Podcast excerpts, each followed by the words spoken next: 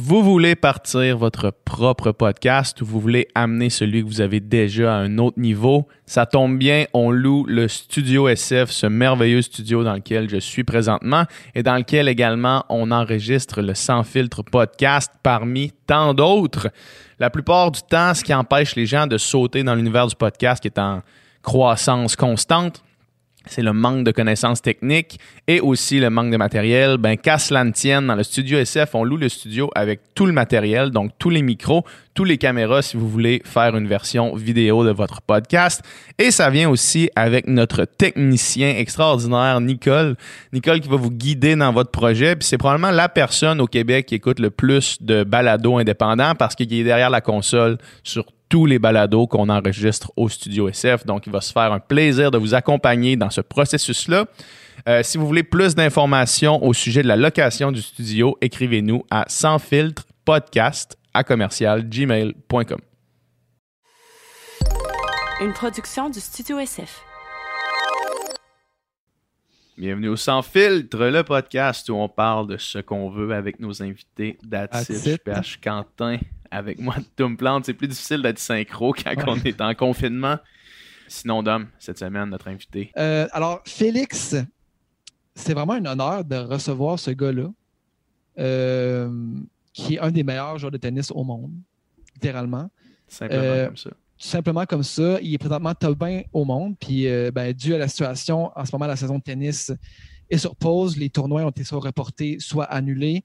Euh, lui qui avait vraiment un, bon début de saison en ce moment, ça allait très bien pour lui. Mais ça, ça va aller tout aussi bien quand tout va reprendre. Alors, un gars tellement, euh, premièrement, généreux, un très bon communicateur, vraiment surprenant. Il, un gars qui partage sa passion, puis euh, sa, vision du sport et de la vie d'une manière ben, super claire et super, facile. C'était vraiment un, charme de faire un podcast avec lui. Puis ben, c'est vraiment inspirant de parler avec quelqu'un qui, qui est aussi dédié à, son sport, à ce qu'il fait, aussi passionné, euh, qui a une approche aussi euh, très humble en même temps là-dedans, puis euh, qui a vraiment une bonne vision de, de, toujours vouloir s'améliorer, toujours vouloir faire plus. Vraiment, vraiment une bonne attitude d'athlète finalement. Un gars très inspirant all around, une super belle conversation. J'espère que vous allez aimer ça.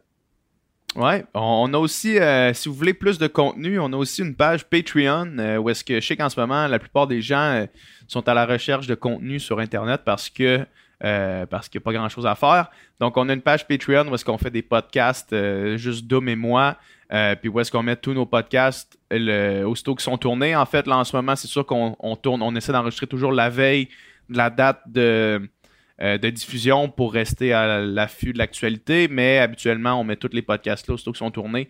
Donc, euh, allez voir ça, euh, la page Patreon, ça va être dans la description de- du podcast, il va y avoir toutes les informations. Puis, euh, laissez-nous des commentaires, participez à la discussion, dites-nous ce que vous pensez euh, de notre conversation avec Félix. Euh, on a vraiment apprécié ça. C'est un gars extrêmement généreux de son temps. Puis, on espère que vous allez avoir apprécié autant que nous autres. Fait que sans plus attendre, bon podcast. Bonne écoute.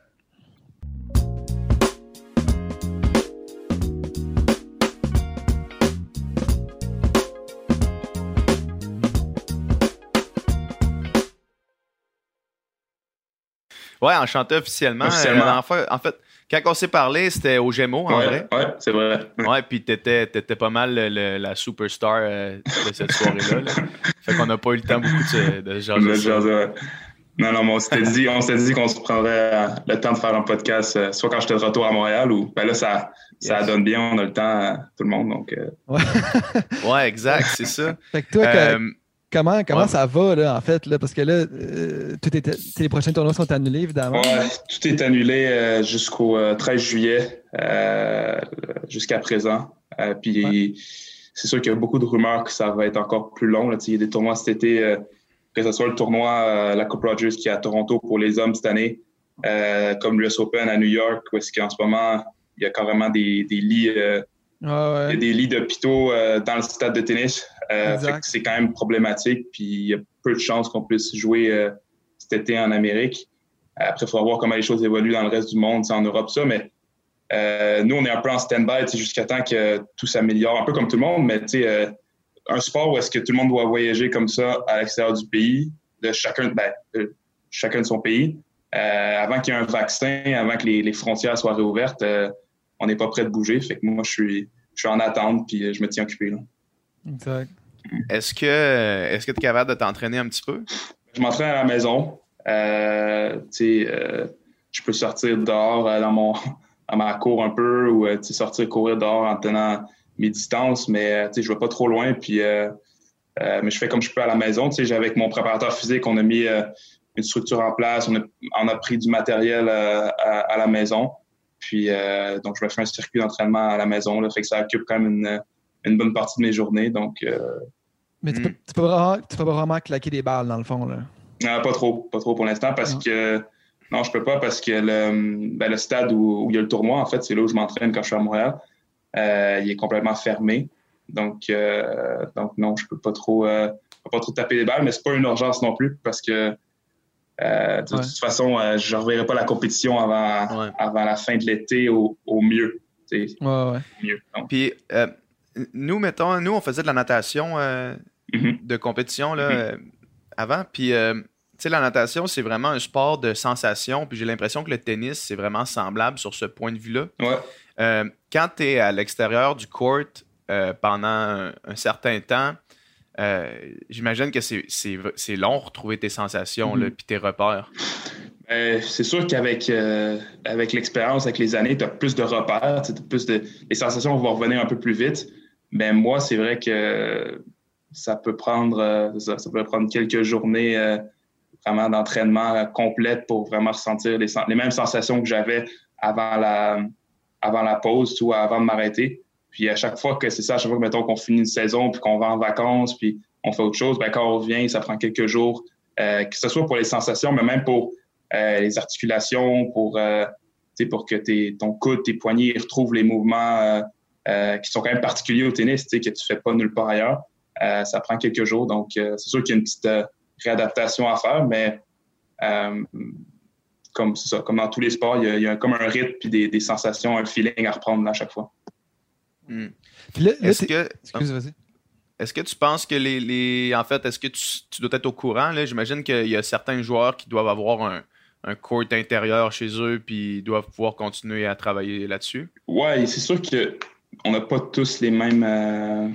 Les mêmes revenus. Les, mêmes revenus. ouais, c'est même pas les revenus, c'est les mêmes euh, installations ou euh, les mêmes conditions. que c'est un entraîneur qui est aux États-Unis, euh, en, Floride ou même en Europe, puis ils peuvent déjà jouer dehors. Il y en a qui ont des cours mm-hmm. privés chez eux ou même chez quelqu'un qu'ils connaissent. puis, je sais pas, moi, les joueurs australiens, c'est quoi leur situation? Donc, chacun a vraiment ses situations particulières, dépendamment où il est présentement. Euh, puis tu fais un peu ce que tu peux avec, euh, avec, avec ce que tu as autour de toi. Mais c'est sûr qu'on n'est pas tous euh, pas tous les mêmes conditions. Fait que je me dis, c'est sûr que sur, sur une longue période, sur un mois, ça fait pas tant de différence. Mais si on s'arrête quatre, cinq mois, puis qu'il y en a un qui a continué à jouer pendant tout ce temps-là, puis que l'autre s'est arrêté, ça peut faire une différence au retour à la compétition, c'est sûr. Absolument. Est-ce que, est que toi, tu avais as regardé, tu as contemplé avec ton équipe euh, peut-être l'idée de, rester à, quelque part euh, ailleurs qu'au Québec ou c'était on revient ici puis euh, on regarde qu'est-ce qui se passe? Ben, moi, ce qui s'est passé, en fait, c'est fou parce que, ben, un peu comme tout le monde, c'est un peu irréel parce que tout s'est passé tellement vite. moi, j'étais à Indiana Wells en Californie. Je me préparais pour le tournoi là-bas. Quand un soir, quelques jours avant le tournoi, ils nous disent que le tournoi est annulé parce qu'il y a eu un cas dans, dans la région. Euh, donc là, on est comme OK. Maintenant, on avait le tournoi à Miami deux semaines après. On dit on va rester à Indiana Wells. Euh, j'avais loué une maison avec mon équipe. Puis on dit on va rester un peu, on va s'entraîner, on va se tenir prêt. Puis euh, s'il annule Miami, bon, on va voir ce qu'on fait. Puis sinon, ben, on va aller jouer Miami. Là, quelques jours après, bon, il annule Miami. Miami. Et après ça, tout s'est enchaîné vraiment rapidement. il annule Miami, il annule une bonne partie de la saison, tout, presque tout le printemps. Donc là, je me suis dit, euh, OK, qu'est-ce que je fais? Euh, j'ai ma copine qui a de la famille en Floride. J'ai passé quelques jours là-bas euh, parce que j'étais déjà près de Miami. Puis après ça, je me suis dit, ben, là, la situation s'aggravait de jour en jour. J'avais ma famille qui était à Montréal. tout le monde suggérait rentrer, rentrer près de vos proches, rentrer en famille. donc là, je me suis dit, il faut que je rentre au plus vite. Fait que là, je suis rentré à Montréal. Puis depuis, ben, c'est sûr que j'ai essayé de suivre la situation de près, voir ce que je pouvais faire. Mais parce que j'étais aux, États-Unis, on s'est dit, ben, on va rentrer à Montréal. J'ai mes entraîneurs qui habitent ici aussi. Donc, comme ça, on, s'est dit que c'était la, la, meilleure option avec la situation actuelle. Donc, tu es rentré quand finalement? Je suis rentré. Euh, tu sais, quand je suis rentré, j'ai fait mes deux semaines d'isolement de, à la maison. là, je suis sorti euh, la semaine, fin de semaine dernière, comme vendredi dernier. Tu es rentré début, euh, début mars. Là, quand, c'est début mars. Ça fait deux semaines, deux semaines et demie que je suis rentré en Bion. Ouais. OK. Puis, là, puis toi, toi le, le, le, moral, comment ça, comment ça va en fait? Là? Parce que ça doit être vraiment un gros coup à prendre, toi qui avais quand même le, vent mm. dans les voiles en plus en ce moment. Oui, j'avais connu un bon début de saison, j'avais le vent dans les voiles, mais euh, non, le moral, ça va. Je suis toujours dans une, euh, toujours dans une philosophie d'essayer de tirer le meilleur de chaque situation, essayer de voir le. Euh, c'est sûr que c'est difficile de voir le côté positif, mais d'essayer de toujours faire, faire du mieux avec la situation actuelle. Donc, j'ai mes routines chaque jour, j'ai ma routine d'entraînement. j'ai ma lecture, euh, j'ai mes, euh, passe-temps, donc euh, je passe du temps en famille. moi, je passe tous mes mois sur l'année avec mon équipe ou des fois seul. Puis là, de rentrer en famille puis d'avoir des longues discussions en famille, c'est des choses que j'avais pas eues depuis longtemps. Ça fait plaisir de s'asseoir à table et juste discuter pendant deux, trois heures. c'est des choses qui font, qui font passer la journée. Donc, je te dirais que le moral, il reste, il reste bon pour autant. Hmm. Est-ce que c'est euh, j'imagine que c'est très solitaire, une vie sur le, Pro Tour? Euh, c'est sûr que, étant que c'est un sport individuel, un peu comme la natation, où est-ce que tout le monde dans les compétitions, vous pouvez être amis, mais en même temps, tu crées des bonnes relations en même temps à la fin de la journée. Il euh, faut que tu battes ton ami pour, pour passer au prochain tour. Puis, fait que c'est un monde, c'est très compétitif, puis il n'y a pas trop d'équipes. Donc, donc, de ce côté-là, c'est solitaire. Mais de l'autre côté, on est quand même entouré de, de, nos entraîneurs. Des fois, moi, en plus, j'ai deux entraîneurs qui font chacun une moitié de l'année. Euh, j'ai mon préparateur physique qui fait quelques semaines. J'ai un physio qui fait quelques semaines avec moi aussi. Donc, ça reste que c'est quand même un. Si je suis seul sur le terrain, mais il y a quand même une équipe de quatre personnes aussi derrière. Donc, euh, malgré tout, il y a quand même un, quand même un bon esprit d'équipe euh, dans cette vie-là. Puis c'est rare que je passe des moments totalement seul. j'ai toujours au moins un entraîneur avec moi qui, avec qui je partage des bons moments. Puis ça reste que je suis chanceux d'avoir une relation extra-professionnelle avec eux. Donc, j'arrive à quand même passer des, bons moments, des bons soupers, euh, des bonnes discussions euh, à l'extérieur du, terrain aussi. Cool. Est-ce que tu es encore, est-ce que tu es toujours basé à Monaco? Ouais, ouais, c'est ça. Ben, j'ai fait, ça fait un an et quelques mois que je suis là-bas. Euh, ce qui est très pratique parce que je passe plus la moitié de l'année sur des tournois en Europe. Euh, comme là, quand je suis revenu de l'Australie, je suis rentré là-bas. J'avais des tournois euh, dans le sud de la France, puis à, Rotterdam. Puis après, je suis passé du côté des États-Unis. Puis là, je devais y retourner bientôt parce qu'il y avait des tournois. Justement, il y en avait un très gros à Monte-Carlo. Puis après, partout en Europe. Donc, euh, non, non, ça se passe bien. Le, move depuis, depuis, depuis un an, là, ça se passe bien. c'est quoi, la, c'est quoi les. Ah, excuse-moi, vas-y, Dom. Vas-y, vas-y, C'est quoi les différences majeures entre la façon, euh, là, vraiment au niveau de l'entraînement, pas nécessairement au niveau euh, euh, socio-économique de Monaco, là, on, sait de quoi ça a l'air, mais au niveau de ton entraînement, qu'est-ce qui est la différence majeure entre être là-bas, pouvoir focus complètement sur ça, puis, puis être ici, mettons, quand tu t'entraînes? Déjà, il y a les, ben, les conditions climatiques, c'est-à-dire que j'ai passé tout le mois de décembre à m'entraîner là-bas. Il a fait peut-être 10 degrés au plus froid. C'est sûr que les soirs, quand le soleil tombe, il fait un peu plus froid, mais ça reste que je peux m'entraîner toute l'année euh, dehors euh, avec de très bonnes conditions euh, climatiques. il pleut presque jamais. puis il y a les partenaires d'entraînement aussi. Il y a beaucoup de joueurs dans le top 20 mm-hmm. mondial, dans le top 10 mondial qui sont là-bas. Donc, à Montréal, j'ai des j'ai beaucoup de partenaires d'entraînement. Il y a des jeunes du centre national qui jouent très bien, mais ça reste que en étant à Monaco, euh, je suis près de, aussi de, des académies en France parce qu'il y a beaucoup de, beaucoup de joueurs. Euh, tout le monde, il y a beaucoup de très bons joueurs qui résident là. Donc, euh, on s'entraîne un peu entre nous, puis ça fait que je m'entraîne avec des joueurs, des champions de Grand Chelem, puis des joueurs dans le top 10, dans le top 5. Donc, ça, c'est sûr que ces deux choses-là, ça fait une grosse différence. Puis, euh, puis après, il y a la tranquillité aussi de dire que euh, tu es là, tu t'entraînes comme tu veux, quand tu veux. C'est, c'est, pour moi, quand, quand je vais là-bas, des fois, on pense que. Parce qu'on pense à Monaco, on pense au casino, on pense au party, on pense au festival de Cannes, tout ça. Mais moi, quand je suis là-bas, je suis vraiment dans un focus comme chez moi, je vais faire mon entraînement, je reviens chez moi, euh, je vais manger. Mm-hmm. Puis je suis vraiment, c'est vraiment juste dans un focus euh, tennis, entraînement. Donc euh, pour ça, c'est très, c'est très tranquille pour ça. Il doit avoir, tu sais, rapidement, quand tu atteins un niveau comme, comme celui que tu as atteint, tu sais, il y a des gros, des gros chèques qui, qui mm-hmm. commencent à rentrer éventuellement. Puis ce que tu viens de dire là, de dire quand je suis là, tu sais, je focus à l'entraînement. Euh, j'imagine que c'est vraiment pas le cas pour tout le monde. Parce que, tu sais, souvent, on voit, mettons, euh, un, jeune qui arrive, puis aussitôt arrivé, aussitôt reparti, tu sais, parce que, parce que j'imagine que ça te demande une, une rigueur incroyable. Tu sais, on entend souvent les histoires de, Raphaël Nadal, puis de, ces histoires d'entraînement, puis de comment c'est, tu sais, c'est un gars qui s'entraîne mm-hmm. Incroyablement fort tout le temps, tu sais. Mm-hmm. Euh, ce qui explique en, partie son, succès sur une d'aussi jeune à, maintenant. Euh, fait que c'est sûr que j'imagine qu'il y en a qui doivent se perdre là-dedans. ça doit être facile, en fait. Là. Il y en a qui se perdent. Il y en a qui se perdent. Il y a des exemples qui me viennent. Il y, en a qui se perdent un peu. Ça dépend. Euh, pour moi, déjà, c'est ça dépend de ton, ton objectif à la base. Est-ce que tu veux. pourquoi tu le fais? Est-ce que tu le fais pour euh, faire des gros chèques? Euh, il y en a qui gagnent quelques millions, puis après, ils sont, cool avec ça, ils, font de l'argent, puis that's.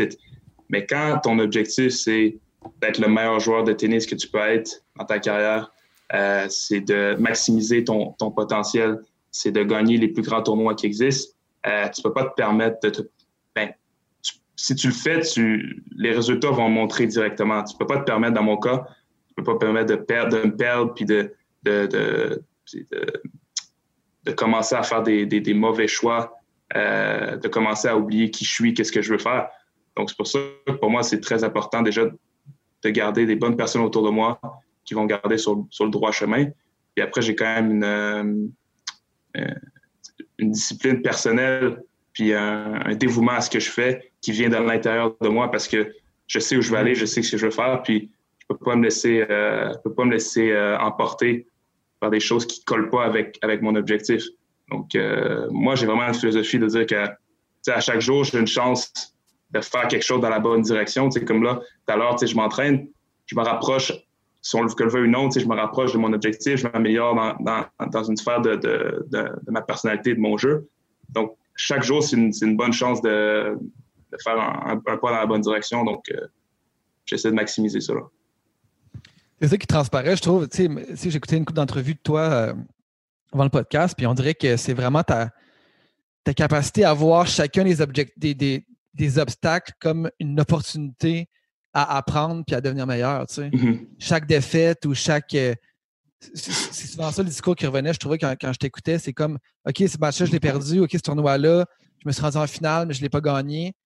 Mais c'est pas grave parce que je vais apprendre de ça, puis la prochaine fois, je vais avoir, je vais avoir amélioré telle telle affaire. Tu sais, puis, OK, tel match, c'est mon service et je trouvais qu'il était pas on point. Ben, tout de suite, je vais aller travailler sur ce détail-là pour. Tu sais, fait que, mais, mais, mais c'est ça, tu sais, puis c'est c'est ça qui fait qu'on n'arrête jamais de, s'améliorer, I guess. Ouais, ouais puis euh, Nadal, tu as nommé Nadal euh, tout à l'heure, c'était, c'est un des meilleurs exemples du circuit, tu sais, malgré tout le, toute la popularité, tout le fame, tout l'argent qu'il a fait, le gars est toujours aussi passionné. Ça, c'est un gros truc. Toujours aussi passionné par ce qu'il fait. Tu sens qu'il aime ce qu'il fait. C'est plus loin que, que l'argent, c'est plus loin que n'importe quoi. C'est beaucoup plus fort. Puis, euh, puis il est toujours dans l'idée de s'améliorer, peu importe combien il a gagné. Il a, ce, qui est, ce, qui est, ce qui est beau du sport, c'est qu'il n'y a pas de limite. Euh, puis même euh, dans n'importe quoi, en fait, là, dans le monde des affaires aussi, les limites, on se les met nous-mêmes. Il n'y a pas de limite. Dans le fond, tu peux toujours, même quand ils ont prouvé qu'il était numéro un mondial, mais il continue à s'améliorer pour rester au top.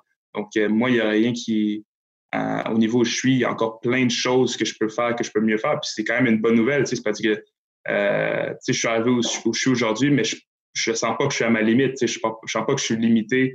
je sens que j'ai encore plein de choses que je peux mieux faire, plein de choses que je peux apprendre. Puis chaque défaite, comme tu dis, c'est vraiment une, une, belle opportunité d'apprendre, de, voir ce que tu peux mieux faire. Puis non, je pense que ça, c'est la philosophie que, que je vais adopter le plus souvent.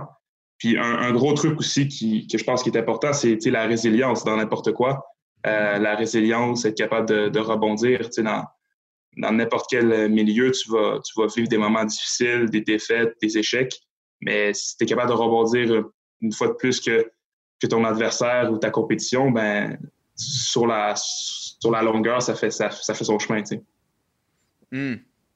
Ça, c'est vraiment, c'est vraiment un bon point. Puis j'ai l'impression que ça transcende, comme tu l'as bien dit, ça transcende vraiment le sport. Là. Mm-hmm. Tu sais, ça va, ça va au-delà vraiment de ça. C'est autant dans, tu, tu, te parlais, tu sais, en, affaires, autant dans une carrière professionnelle euh, euh, Y ou, tu sais, dans une relation même. Mm-hmm. Dans une relation, que ce soit amicale, que ce soit euh, amoureuse, que ce soit avec avec la famille. Mm-hmm. Il va toujours avoir des obstacles, évidemment, puis c'est ça qui, te forge. Euh, tu, tu, parlais, tu sais, à ton niveau, il y a encore plein de choses que tu peux améliorer. Euh, moi, quand, je nageais puis que j'étais, mettons, à, mon plein potentiel, j'étais peut-être euh, dans, mes disciplines, mettons, top 100 au monde, dans, la discipline que, que je faisais. puis la différence entre le, top 100 puis le top 50 était incroyablement énorme. Mhm. Pas aux yeux d'un public non averti qui regarde ça. On, s'entend, ça reste quelques secondes, mais mhm. pour moi, c'était énorme. Puis après ça, tu as la différence entre top 50 puis top 10. Mhm. Puis après ça, tu as la différence entre top 10 puis top 2 qui est encore comme énorme, à des années-lumière. Est-ce qu'au tennis, c'est un peu ça? Ouais, c'est vraiment ça. Puis quand tu dis, des fois, aux yeux du public, ou exemple, quelqu'un qui s'y connaît pas trop, il va voir, attends, il va voir deux gars taper la balle ou deux gars jouer un match. Puis, euh, tu sais, moi, je vais jouer, euh, je suis 20e, mais je joue un gars centième. Euh, tu vas voir le match, tu peux dire, ah, c'est accroché. Peut-être que sur une journée, je vais gagner plus facilement. Mais tout le monde, tout le monde, tout le monde s'est frappé un coup droit, tout le monde s'est servir, tout le monde s'est frappé un revers. Ça joue vraiment sur tous les détails, puis ça joue sur toute une saison aussi. Tu sais, c'est-à-dire que sur un match, tu peux perdre contre un gars qui est moins bien classé que toi parce que votre niveau est pas si loin. Mais c'est après, c'est celui qui va être capable que tournoi après tournoi, euh, la constance du niveau, euh, de l'effort, de l'implication, euh, ça, ça fait une grosse différence. Puis c'est ce que les meilleurs ont fait, c'est-à-dire que nous, le classement, il, est basé sur la constance. C'est sur 50, c'est sur 52 semaines que le classement est fait. Donc, les joueurs qui vont être capables d'avoir la meilleure moyenne tout au courant de l'année, ben ils vont être au top.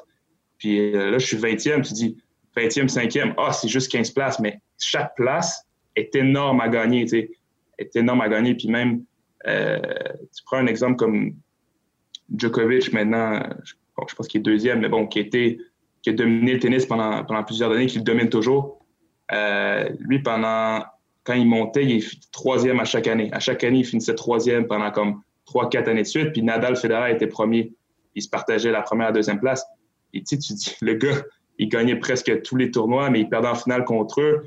tu dis, la marche, les efforts qu'il a dû faire pour passer un jour premier sont monumentaux. Donc, euh, mm-hmm. euh, plus, plus tu arrives en haut de la montagne, plus chaque place est, est, dure à, à, gravir. Donc, euh, c'est vrai que les améliorations, c'est sur des trucs minces, mais c'est aussi sur, sur, sur, une longue période. Puis, il faut faire les efforts, puis petit à petit, tu t'améliores. Donc, Aurais-tu pensé, euh, mettons, là, tu dis t'es 20e au monde en ce moment, est-ce que, a un an, a deux ans, dans, mettons, le plan que tu t'étais monté de tes objectifs, aurais-tu pensé atteindre cette position-là aussi rapidement? Euh, non, peut-être pas aussi rapidement. Attends, si je me ramène. Euh, en fait, j'ai connu une, une, très bonne année. 2000, 2019, ben dans, dans, le fond, 2017, très bonne année. Euh, parce que j'étais jeune, j'avais, c'est l'année de mes 17 ans. Euh, puis euh, j'ai fini l'année 160e au monde. Puis il y avait juste, exemple, Nadal ou Leighton Hewitt qui avaient fait ça dans, les 20, dans les 20 dernières années. Donc, j'étais très bien placé. Puis après ça, en 2018, j'ai fini juste à l'extérieur du top 100. J'ai passé comme de 160 à 110. Donc, j'étais un peu déçu. En temps, j'avais fait du progrès. Je sentais que je jouais beaucoup mieux, puis mon classement le reflétait. Mais j'aurais espéré rentrer dans le top 100 parce que pour nous, ce que ça veut dire quand tu es joueur de tennis, rentrer dans le top 100, c'est que tu es dans le tableau principal de tous les grands chelems durant l'année. Fait que déjà, au niveau monétaire, c'est très important. Puis ça t'enlève à chaque fois de devoir te qualifier pour ces tournois-là. Ça te donne un accès direct. Le top 100, c'est quand même un, gros, euh, un, gros, un gros step. un gros step pour un joueur de tennis. Et je finis juste dehors. Puis là, après ça, c'est ça, j'étais un peu déçu. Puis là, je commence l'année 2019, je me dis, OK, si je finis euh, top 50, ça serait très bien. Puis je finis l'année 21e en étant, euh, en ayant un meilleur classement durant l'année à 17e. Fait que c'est là vraiment, dans l'année 2019, j'ai excédé largement euh, mes attentes. donc c'est sûr que j'ai fait le travail pour, tout s'est passé étape par étape, mais tout s'est vraiment comme passé dans l'idéal que je voulais et même plus.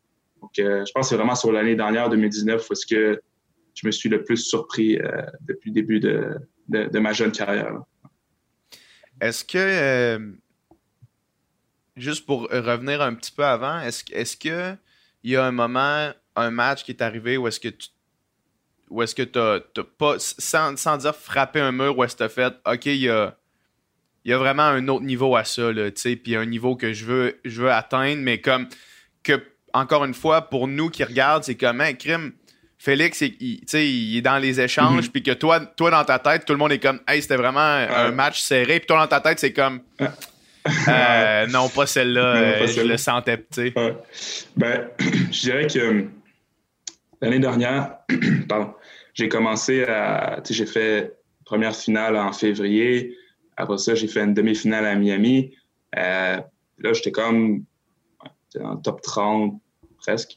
Puis euh, là, je suis arrivé sur les tournois en Europe euh, en terre battue, sur terre battue. Puis. Euh, Toi, est-ce que tu t'entraînes à. à, voyons, où est-ce que tu t'entraînes? Est-ce, qu'il y a de la terre battue? Ouais. Tu peux le faire? Ouais, ouais, ouais. Ben, fait que c'est pas nouveau pour toi, c'est pas comme. Non, non, puis même quand.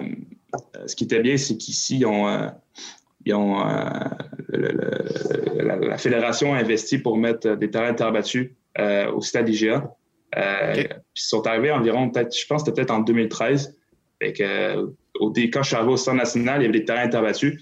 Donc, c'était très bien pour notre formation. nous, moi, toute mon enfance, je jouais à, la moitié de l'année à l'intérieur, à l'extérieur, puis c'était sur surface dure. Puis les Européens, eux, avaient la chance de jouer plus sur terre battue.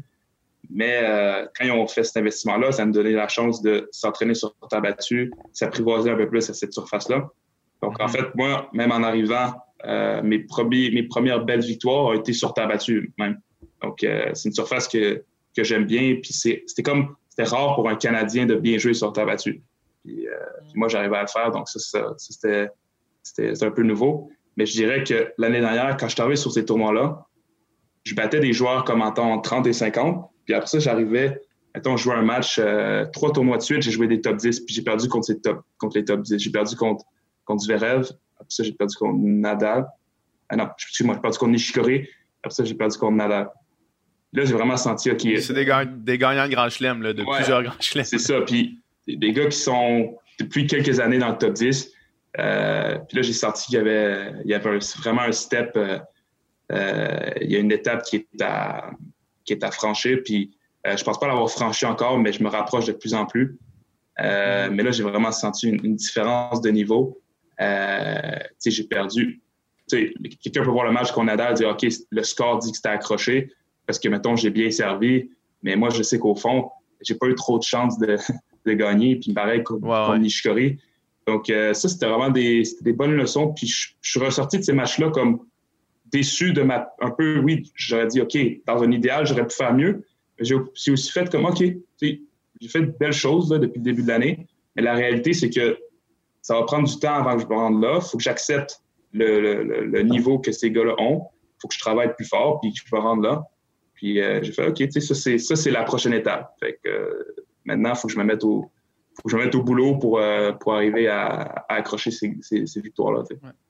Je regardais justement le, le, top 100, tu sais, puis en tout cas, dans, dans, les tops au moins 30 ou 40, je pense que tu étais le seul dont l'âge commençait par un 1, là, tu sais. Dans le sens qu'ils sont, ils sont tous dans la vingtaine ou dans la trentaine. Tu sais. ça va finir bientôt, ça. Cet été, euh, ah ouais, je, ouais, je passe le cap. exact. Mais j'imagine que quand tu le regardes sous cet angle-là, ça doit être quand même encourageant de dire OK, j'ai quand même le temps encore d'apprendre puis de continuer à m'améliorer. Puis n'empêche qu'au rythme auquel tout ça évolue puis auquel tu es rapidement devenu là, ben, c'est juste encourageant pour la suite. Ah, c'est clair, c'est clair. Puis ça, il faut juste que ce soit un avantage pour moi. C'est juste de dire euh, le temps joue pour moi. Euh, j'ai fait de bonnes choses déjà. Euh, si je continue sur ma même progression, le temps va jouer pour moi. Par contre, le, le danger de ça, c'est un peu de, de, se relâcher et de dire OK, j'ai entendu beaucoup de, de gens dire Ouais, mais c'est correct, tu es jeune, puis tu as le temps, mais hmm. c'est parce qu'il faut aussi je pense qu'il faut aussi être compétitif puis toujours jouer et s'entraîner avec une, une, urgence, si on veut, de dire comme je, veux, je veux que ça avance, tu sais. Mais après ça, une fois que la journée est finie, s'asseoir puis être réaliste que bon, j'ai le temps, euh, le temps joue pour moi, je vais continuer à bien travailler. Mais euh, moi, ce que j'aime pas des fois de, cette pensée-là, c'est de me dire comme euh, ben, même si je fais les choses moins bien ou si je m'entraîne pas correctement ou si je fais pas les bonnes choses, ben, de toute façon, j'aurai le temps de me rattraper. Moi, j'aime mieux le voir. C'est vraiment de le voir comme je continue à bien travailler, puis le temps va jouer pour moi à la fin. Tu, tu veux pas tomber dans le Ah, c'est pas grave si j'ai perdu ce match-là parce que j'ai juste 19 ans. Ouais, c'est ça. C'est ça. Oh, faut pas que, ça, devienne une excuse finalement. Non, c'est ça. Faut pas que ça devienne. Faut que ça soit une excuse positive. Il faut pas que ça soit quelque chose qui te. Moi, il m'est arrivé quelque chose euh, quand j'avais euh, quand je venais d'avoir 17 ans, parce qu'en natation, il y a les groupes d'âge, ça finit à 16 ans, fait que ça arrive à 17 ans et plus, puis à 17 ans et plus, tu compétitionnes avec tout le monde. Il n'y a plus de. Il a plus d'âge. Mm-hmm. puis, euh, puis je me rappelle, à amener, j'étais en, finale avec euh, un de mes, bons amis, Bruno, qui était plus vieux que moi pas mal. Il avait 4 ans de plus que moi, puis on, on, mangeait les mêmes épreuves, puis je me rappelle, un moment on, était à côté dans le final, justement, puis, puis je, disais, tu sais, ah, euh, j'ai quand même, tu sais, 4 ans sur, sur toi encore, tu sais, on a, faisait des temps qui étaient semblables, mais j'ai quand même 4 ans sur toi, tu sais. Il m'a regardé bien sérieusement, puis il a dit, rendu là, on s'en fout. Là, t'as 17 ans, c'est 17 ans et plus la catégorie. Ton âge, on n'en a rien à battre, tu sais. Puis comme de fait, euh, quatre ans plus tard, à cette épreuve-là, exact, je me suis amélioré dans d'autres épreuves, mais cette épreuve-là, exactement, j'ai jamais fait plus vite que Bruno, tu sais. Parce que, parce que je suis passé à autre chose, parce que, tu sais, j'ai, j'ai mis mon, travail ailleurs, mais parce que je suis pas resté focus sur exactement ça. Euh, quatre ans plus tard, man, euh, j'étais à la même place, tu sais. C'est une bonne, c'est une bonne histoire. Hein. C'est vrai que c'est. C'est. Parce que je parlais à un autre joueur américain, puis lui, il disait que. En fait, euh, il disait que son compatriote ou un, un, des autres joueurs américains, il était très bon jeune. Puis après, euh, bon, il y a eu des petits problèmes personnels, puis il a un peu stagné comme deux années. Puis là, maintenant, il ne supporte pas de voir des, des, gars plus jeunes que lui euh, être mieux classés. C'est ça. Puis, puis on parlait, puis on était comme, à un moment donné, à la fin, là, on va faire notre carrière, on va jouer notre tennis, puis à la fin, on verra qui a gagné plus de tournois, qui, qui a fait euh, qui a le meilleur palmarès. Mais à la fin, les, ça, c'est très médiatique. Les gens dans les médias, ils aiment beaucoup. C'est le potentiel, c'est la promesse, c'est de mm-hmm. dire euh, il pourrait faire ça à cause qu'il a tel résultat à son âge. Mais à la fin, comme tu as si bien dit, c'est on s'en fout, à la fin, de quel âge. Euh, tout le monde veut gagner, on est tous dans, dans le même scénario. Euh, on, va voir à la fin de notre carrière qui a gagné le plus. Puis c'est vraiment ça que c'est comme ça que j'essaie d'approcher ça. Tu l'as bien dit, c'est très médiatique. Euh, l'âge, le monde aime ça, les storylines. Les, gens aiment ça, être capable de suivre, euh, la, promesse. Je pense que tu l'as vraiment bien exprimé. Il y a une autre anecdote qui me vient en tête. Mm-hmm. je sais pas si tu écoutes un petit peu le basket. Ouais, ouais, un peu. Draymond Green, euh, des, Golden, State, qui a gagné le, joueur défensif de l'année, trois, fois champion de la NBA. Euh, lui, quand il est sorti du, euh, du college basketball, mm-hmm. quand il s'est fait drafter, il, avait 21 ans. Euh, fait qu'il est sorti vraiment bas dans les rankings parce que euh, il est resté trois ans à l'université. Alors que les autres, ils restent un an, puis c'est one and out. Fait qu'ils restent un an, ils ont 18 ans, ils se font repêcher à 18 ans. Puis, toutes les, les, euh, toutes les, les, les- les gens qui faisaient le scouting, tous les gens qui faisaient le repérage dans les dans, euh, universitaire, euh, même si Draymond Green était meilleur que des gars de 18 ans, ils recrutaient les gars de 18 ans avant, tu sais.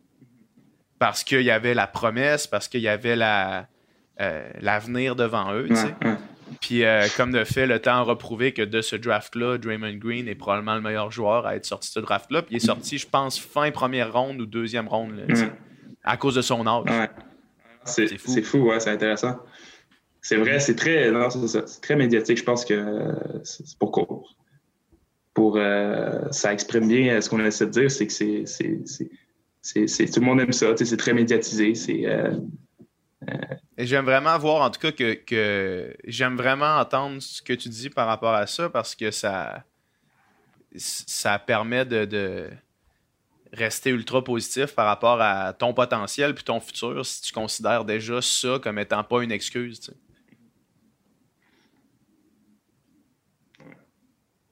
Ouais, Il y c'est a- vraiment il y a hot. aussi le, il, il- il y a aussi le double tranchant de, de- de ça, tu sais, de à quel point on, euh, on idolâtre justement ces, ces- ces nouveaux espoirs-là, comme OK, ça c'est le prochain ci, ou, le, ou OK, ça c'est le- notre prochain Mm. euh, plus grand joueur ou le plus grand euh, de- Canadien ou peu importe. Puis finalement, dans les cas où les résultats finalement ne sont pas à la hauteur de la promesse espérée, mhm. des fois aussi, il y a un genre de, de désaveu là, du, du, euh, du public envers certains athlètes qui Oh, on avait tellement espoir en cette personne-là. Puis en, en bout de ligne, les performances d'une personne, puis ses choix aussi, Mhm.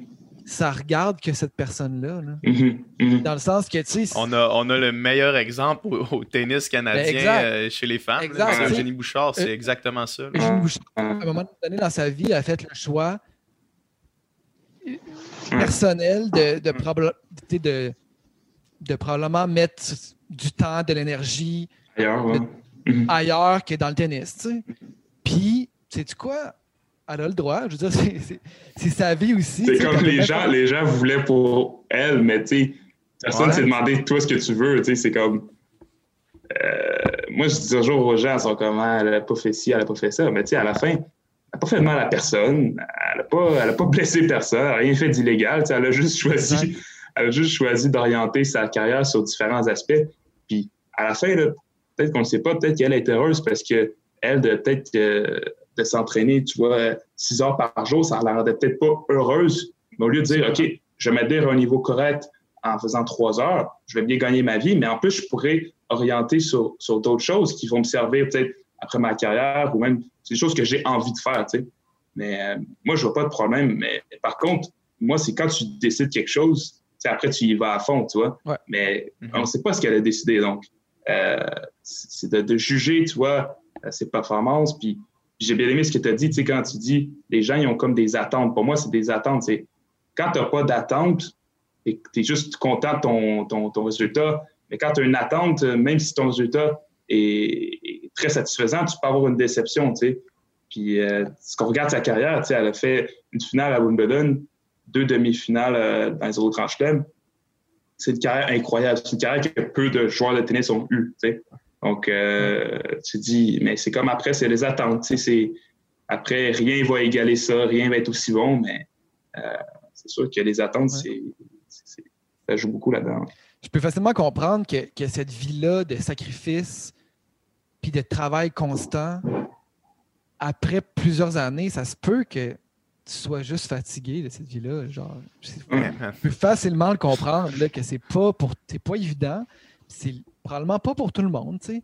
Puis, puis tu l'as dit aussi, l'après-carrière, c'est qu'à un moment donné, euh, il y a une espèce de paradoxe que si tu veux être le, le meilleur dans ce que tu fais, tu comme pas le choix de penser juste à ça, puis de faire que Mm. ça. C'est vrai? Sauf que tout athlète va avoir une retraite prématurée, puis il va avoir toute une vie après ça à, vivre. Là, puis je veux dire, c'est quand même quelque chose auquel c'est normal, je pense, que ça peut inquiéter ou ça peut. Euh, les gens peuvent justement commencer à préparer cette, espèce d'après-carrière-là. Mm-hmm. Parce que sinon, c'est un méchant saut dans le vide quand même de passer de, de tout à rien. Tu ouais. Non, il faut. Tu sais, les gens vont parler des fois de se mettre un, filet de secours ou de dire comme d'être ouvert d'esprit, d'être ouvert d'esprit, d'orienter, d'avoir d'autres euh, d'autres d'autres d'autres intérêts, d'autres centres d'intérêt. Moi, je pense que c'est très important. Puis même, ça peut même te faire un meilleur athlète, un meilleur sportif parce que tu vas être juste plus, plus complet, plus, euh, plus serein. moi, je suis, euh, je suis plus serein dans le sens que je sais qu'à la fin, euh, je suis un très bon joueur de tennis, mais j'arrive à m'intéresser à d'autres choses, j'arrive à avoir d'autres centres d'intérêt. Donc, tu te sens juste comme personne, tu te sens plus complet. Tu pas comme dire, moi, tout ce que je sais faire, c'est jouer au tennis.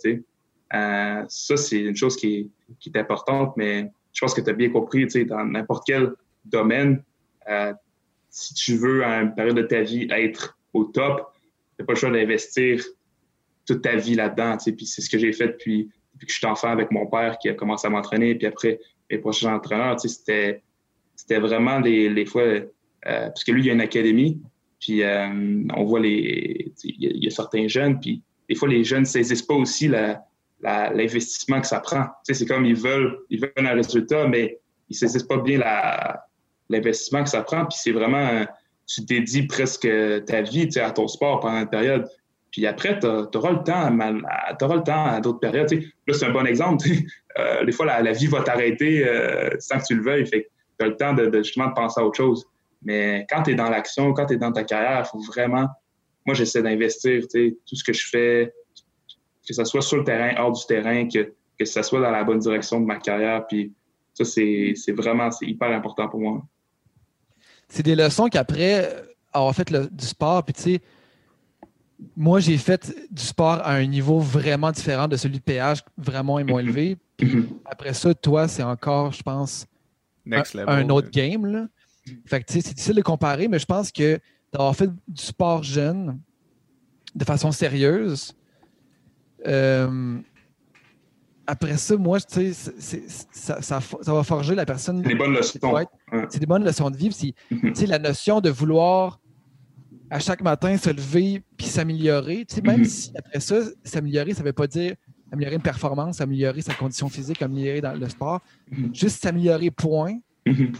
Que ça soit apprendre de nouvelles affaires, que ce soit dans ton travail, que ça soit au niveau personnel.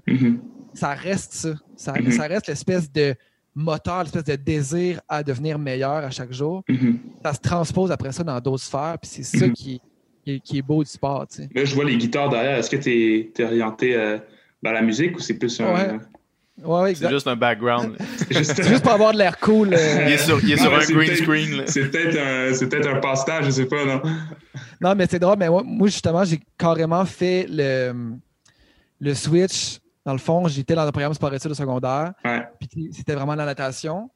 Puis comme du jour au lendemain, finalement, entre le secondaire et le cégep, j'ai dit, tu jouais un peu de guitare comme, comme loisir. Je suis rentré au cégep en musique. Fait que c'est ça, à, entre à 16 et 17 ans, qu'il y a vraiment comme un switch qui s'est fait. Puis justement, c'est comme si toute la discipline, puis tout l'effort, puis tout le temps aussi que je mettais dans ma discipline sportive, je l'ai réorienté dans, la musique. Mm-hmm. Puis ça, ça m'a vraiment servi, j'ai l'impression, d'avoir cette discipline-là. Ah, moi, je suis, je suis convaincu que peu importe le niveau euh, de sportif que tu vas atteindre, les leçons que tu apprends dans le sport compétitif, euh, c'est des leçons que tu gardes à vie. Puis, tu sais, mon père, lui, il a son académie, puis la, la, les valeurs ou les leçons qu'il essaie de tirer, il dit, moi, avec vos enfants, tu sais, je fais des, des champions, j'essaie de faire des champions dans leur, dans, dans leur sport, dans le tennis, mais aussi dans la vie, tu sais. Puis on a toujours des exemples. Il y a des, des, joueurs avec qui j'ai joué quand on était enfant qui aujourd'hui sont aux études, sont ici, euh, sont par exemple à l'Université de Montréal, aussi à McGill, puis on se revoit, puis on discute, puis tu sens que eux, c'est des, des moments euh, qui restent gravés à vie, c'est des leçons à vie, tu sais, qui vont garder toute leur vie, que ce soit, comme tu as dit, la discipline, la compétition, euh, l'engagement dans ce que tu fais. Ils savent que s'ils veulent un résultat, ils doivent s'engager complètement dans, dans ce qu'ils font. Donc, euh, c'est, à la fin, c'est, un cadeau que, nos parents, ben moi, c'est mes parents qui m'ont mis dans, le sport en premier, de mettre un enfant dans le sport, pour moi, c'est un cadeau parce que ça va lui donner des leçons pour, pour tout le reste de sa vie euh, qui, sont, qui sont vraiment importantes, comme tu as dit. Mm-hmm. Ouais, puis, euh, hein. ben, juste le, le tennis, j'ai l'impression qu'il y a. Je trouve que c'est un beau sport à regarder parce qu'on sent vraiment le respect entre les adversaires. Parce que, tu sais, vous êtes face à face pendant des, longs matchs, c'est difficile. à, à chaque, chaque balle, c'est de vaincre l'autre. Mais à la fin du match, il y en a un qui célèbre, puis il y en a un qui est triste. Mais on ressent quand même le respect, euh, puis l'amitié même entre les, entre les joueurs, puis c'est beau, je trouve. Mm je t'allais dire.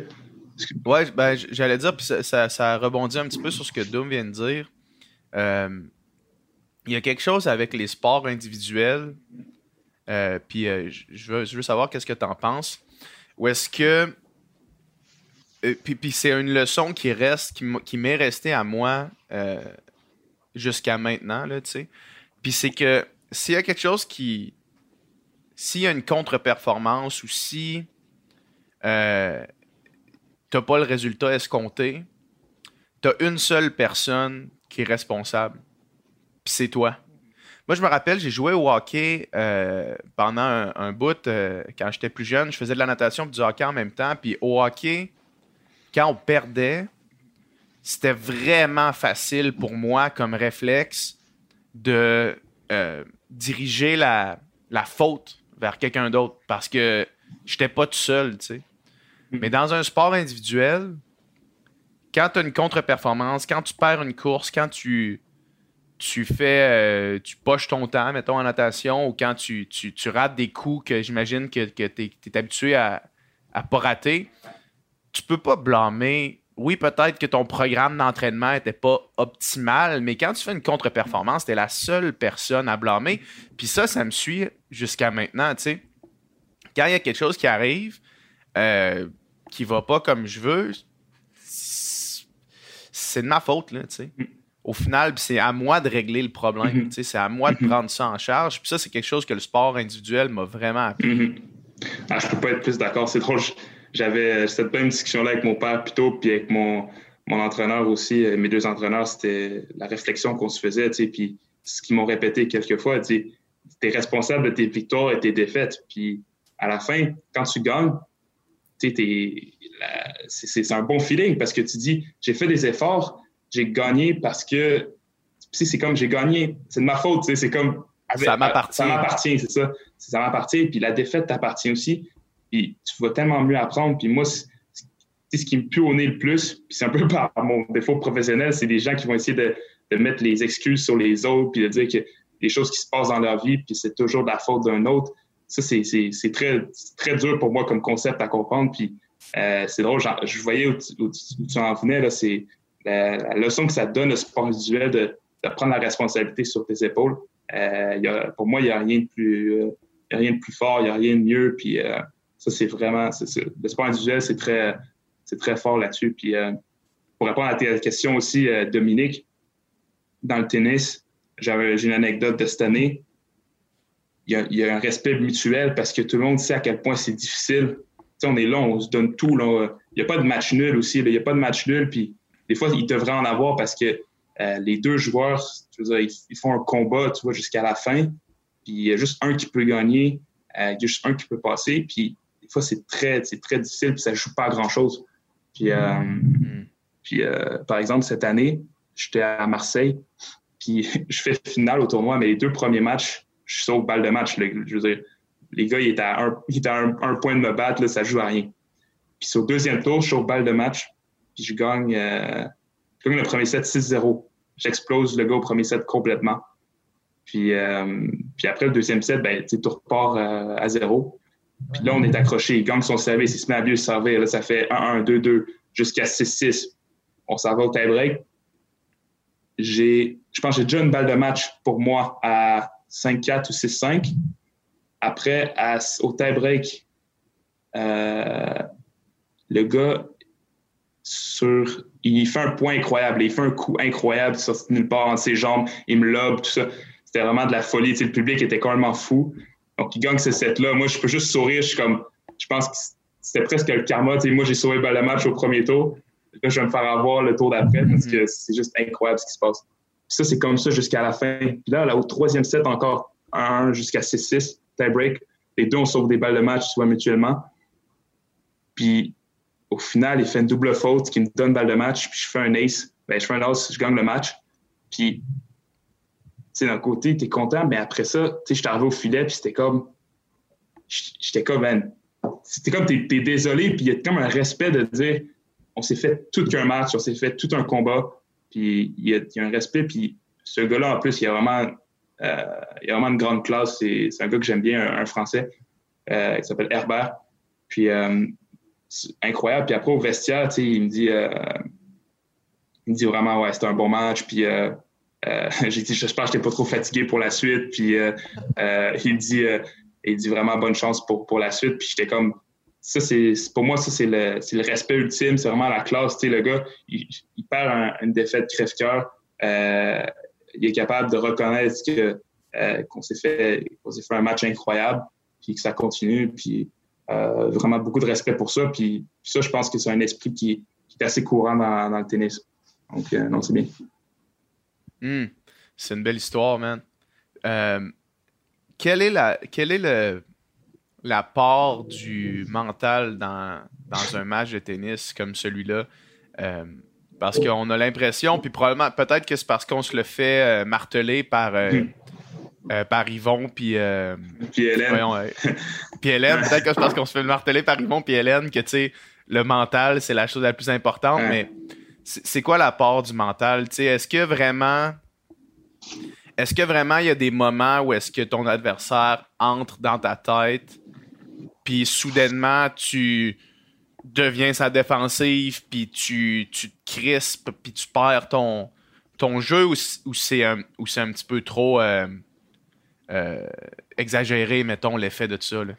C'est un peu exagéré. Je pense que, quand j'entends que, sais, la fois, j'entends des chiffres que c'est 90% mental, puis que, euh, que tout joue sur le mental, je dirais pas autant. Oui, il y a une grosse partie, mais euh, ça reste que, tu sais, des fois, c'est comme s'ils vont dire que les gars qui dominent le circuit, ils dominent le circuit par leur mental.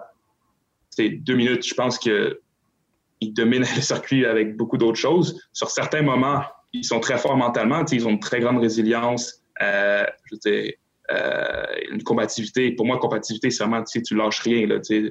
Du, premier au dernier point, tu lâches pas un moment du match. Euh, mais je pense que pour moi, euh, il y a des moments où est-ce que, oui, le mental a joué parce que j'ai crispé, parce que j'ai été nerveux, mais je dirais que c'est un peu normal parce que si t'es pas nerveux à certains moments, c'est que t'es pas humain, tu sais. Euh, je veux dire, il y a des émotions qui viennent. Pour moi, le gros apport mental, c'est comment tu vas être capable de gérer ces émotions-là. Là, c'est là que c'est, c'est là que c'est, il y en a qui sont beaucoup plus forts que d'autres. Parce qu'on va tous ressentir des fois les mêmes crispations ou la même nervosité, la même rage, ou la même frustration. Mais si tu es capable de canaliser ça, tu es capable d'avoir une pensée positive, être capable de penser à qu'est-ce que je dois faire pour gagner le prochain point, être dans quelque chose de, constructif, là, tu fais une grosse différence. Puis depuis, depuis que j'ai commencé le circuit professionnel, j'essaie de, mettre ça en place, de dire, une fois que le match n'est pas fini, on, on, fera le feedback après le match. On va s'asseoir avec mes coachs. Mais tant que le match n'est pas fini, on reste dans le présent. On pense au futur. On est, on est dans le positif. On essaie de trouver un moyen de, trouver le chemin de la victoire. Puis c'est ça que j'essaie vraiment de mettre en place. Ça, c'est la partie mentale. Par contre, moi, je trouve que la, grosse partie, c'est les habitudes qu'ils ont pris, ces joueurs-là. Quand tu as répété un mouvement, euh, c'était Kobe qui disait que, lui, il a répété, puis quand il faut qu'il shoot le, le, le, 3 points à la dernière seconde, pour lui, c'est comme, il en met un autre, de plus. C'est juste un autre de plus. Je pense que quand tu as répété un mouvement pendant des années, euh, puis tu as mis des bonnes habitudes, puis tu as fait le bon mouvement à chaque fois, ça, je pense que c'est plus fort que le mental parce que c'est ce que mon coach me dit souvent. Il dit, tu sais, quand tu as tellement été habitué à faire un mouvement d'une façon euh, presque parfaite ou excellente, peu importe les distractions qui vont venir, au moins, tu vas peut-être tomber, mais tu ne vas pas tomber trop bas. sais. Par contre, mm-hmm. si tu n'as pas répété les bonnes choses, ben là, il peut y avoir beaucoup de variations euh, par rapport à ce que tu sens, par rapport à ton mental. Mais quand, quand ta technique, euh, tout est solide et en place, le mental va pas faire bouger ton résultat beaucoup. donc, moi, je pense que c'est là qu'ils sont très forts, c'est que Nadal, Djokovic, ils ont tellement répété bien leurs mouvements à chaque match, leur, routine, tout ça, que peu importe ce qui se passe, ça bouge pas trop. Ouais. Euh, Dom, euh, je vais faire un parallèle, puis dis-moi si euh, ça fait du sens. Je m'étais déjà fait dire que un musicien, quand, mettons, tu composes une tune dans le potentiel de la jouer live, faut que tu sois capable de la jouer live si, mettons, tu es à 80% de tes capacités. Fait que, mettons, mettons, tu feras pas une tune, mettons, que faut que tu fasses un esti solo de malade, que t'es comme tes limites d'être capable de le faire quand tu es dans les meilleures conditions possibles, tu sais. Tu composeras pas ça pour aller le faire live. Non, c'est clair. C'est clair, absolument.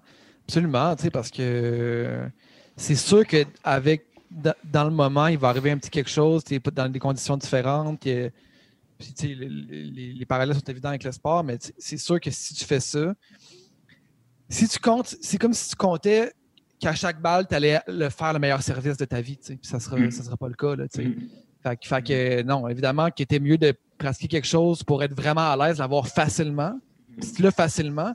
Puis c'est aussi d'être capable de faire, je pense, autant dans le sport que, que, que, dans, que dans la musique ou dans d'autres disciplines. C'est qu'il faut que, le moment que tu le fasses, tu l'as tellement fait que ça soit seconde nature, que ce soit inconscient, tu n'as pas besoin de réfléchir. C'est ça. Parce que je veux dire, à la, vitesse que tes matchs vont, j'imagine que tu n'as pas le temps de réfléchir à rien. C'est que de l'instinct. C'est que de l'instinct. On a, on a 25 secondes entre les, les points.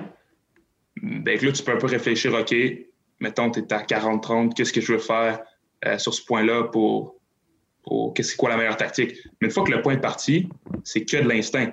C'est que de l'instinct que tu vas trop vite, c'est que des habitudes que tu as prises. C'est comme des, des, patterns que tu vois, qui je joue là, je joue là, euh, je monte au filet, euh, là, je la joue ici. C'est, tout est instinctif. Donc, plus tu répéter des bonnes choses, ben, instinctivement, c'est les bonnes choses qui vont sortir. Mais il faut avoir une marge, euh, une bonne marge d'erreur, comme tu as dit. Puis dans le sport aussi, ce qui est beau, c'est que tu peux gagner. c'est drôle, j'avais un appel samedi, là, je faisais un live avec Charles Hamelin, puis on parlait de ça justement, comment sur certaines performances, et pas à ton meilleur, mais tu te ramasses tu, vas gagner quand même, tu sais tu vas être enrhumé ou tu vas être nerveux ou tu peux avoir un peu mal à quelque part. Ou tu te sens pas, tu sais, comme on parlait des sensations tout à l'heure, tu n'as pas des meilleures sensations, mais tu trouves le chemin de la victoire euh, avec d'autres moyens. Fait que quand tu quand tellement un c'est ça qui sont forts, les, top 3 au monde, c'est qu'ils sont tellement au-dessus que même quand ils descendent à 70% de leur capacité, ils passent quand même au-dessus. Fait ça, c'est ça, c'est très, très fort. Tu sais, des fois, je me rappelle, tu vois, euh, ben, je me rappelle comme si c'était rare, là, mais tu vois Nadal avec des bandages partout, là, genre, il enlève son t-shirt, il, a les abdos complètement strappés, tu sais, le gars, ses pieds sont scrap au complet, mais même quand il est, quand il est comme ça, dans, on dirait dans un plâtre, même quand il est dans un plâtre, il est capable, tu sais, d'être, de faire des demi-finales de Grand Chelem, C'est fou, j'ai une, une anecdote là-dessus aussi. Je parlais à son oncle, euh, Tony, euh, Tony Nadal, une fois, puis euh, c'est malade. Il est tout le temps dans les estrades avec sa casquette de Là, il est moins là. Il est moins là euh, ils, ont ils, ont, ils, ont, arrêté. Là, il se concentre plus sur l'académie. Mais euh, puis il me racontait qu'il était en finale. De, je pense que c'était l'Australian Open en 2009, je pense. Puis il devait jouer Federer en finale. Puis en demi-finale, il avait fait un match avec un Espagnol, Verdasco.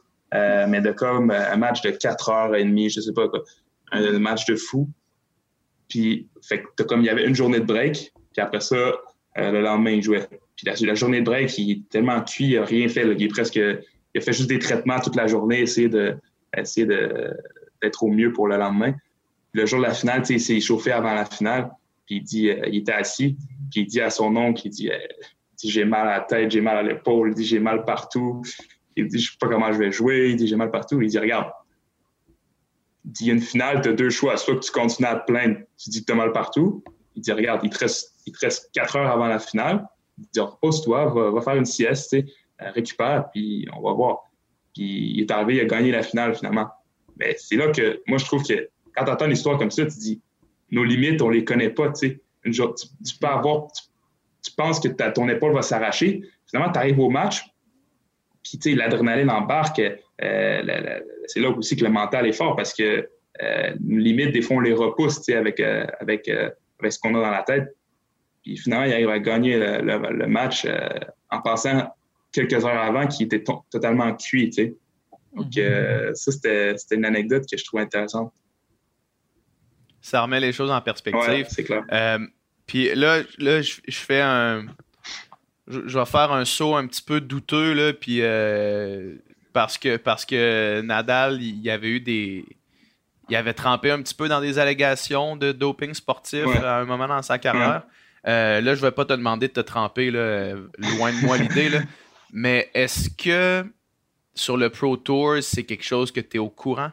Non. Ou c'est quelque chose que tu as vu passer ou que tu as entendu parler? Pas du tout? Pas du tout. Puis même dans le passé, oui. J'ai eu des histoires, mettons, euh, ben, Agassi, Agassi, André Agassi l'a même dit dans son livre que, que l'ATP avait couvert euh, un, de ses, un, de ses, tests. Euh, nous, les seules histoires que j'ai vues à date dans ma carrière, c'est cette année, il y a eu le, le joueur numéro un mondial en double qui a été banni. Puis un joueur, un jeune joueur chilien aussi, euh, que je connais bien, qui, qui est banni. Le joueur de double, il a, en fait, il a plaidé à sa cause, il a dit qu'il était non coupable, puis que c'était comme dans la viande, puis que finalement, oh, c'était incroyable, mais il a gagné sa cause, puis ils l'ont libéré, puis là, il est de retour au jeu. Puis, euh, mais c'est pas des histoires que j'entends trop. Moi, je fais confiance au système. Puis après, le tennis aussi, tu sais, quand c'est des, des, jeux aussi, c'est comme, il y a tellement de tactiques. Euh, une fois, je vois des joueurs physiquement, ils sont incroyables, mais ils peuvent être deux centièmes au monde, tu vois.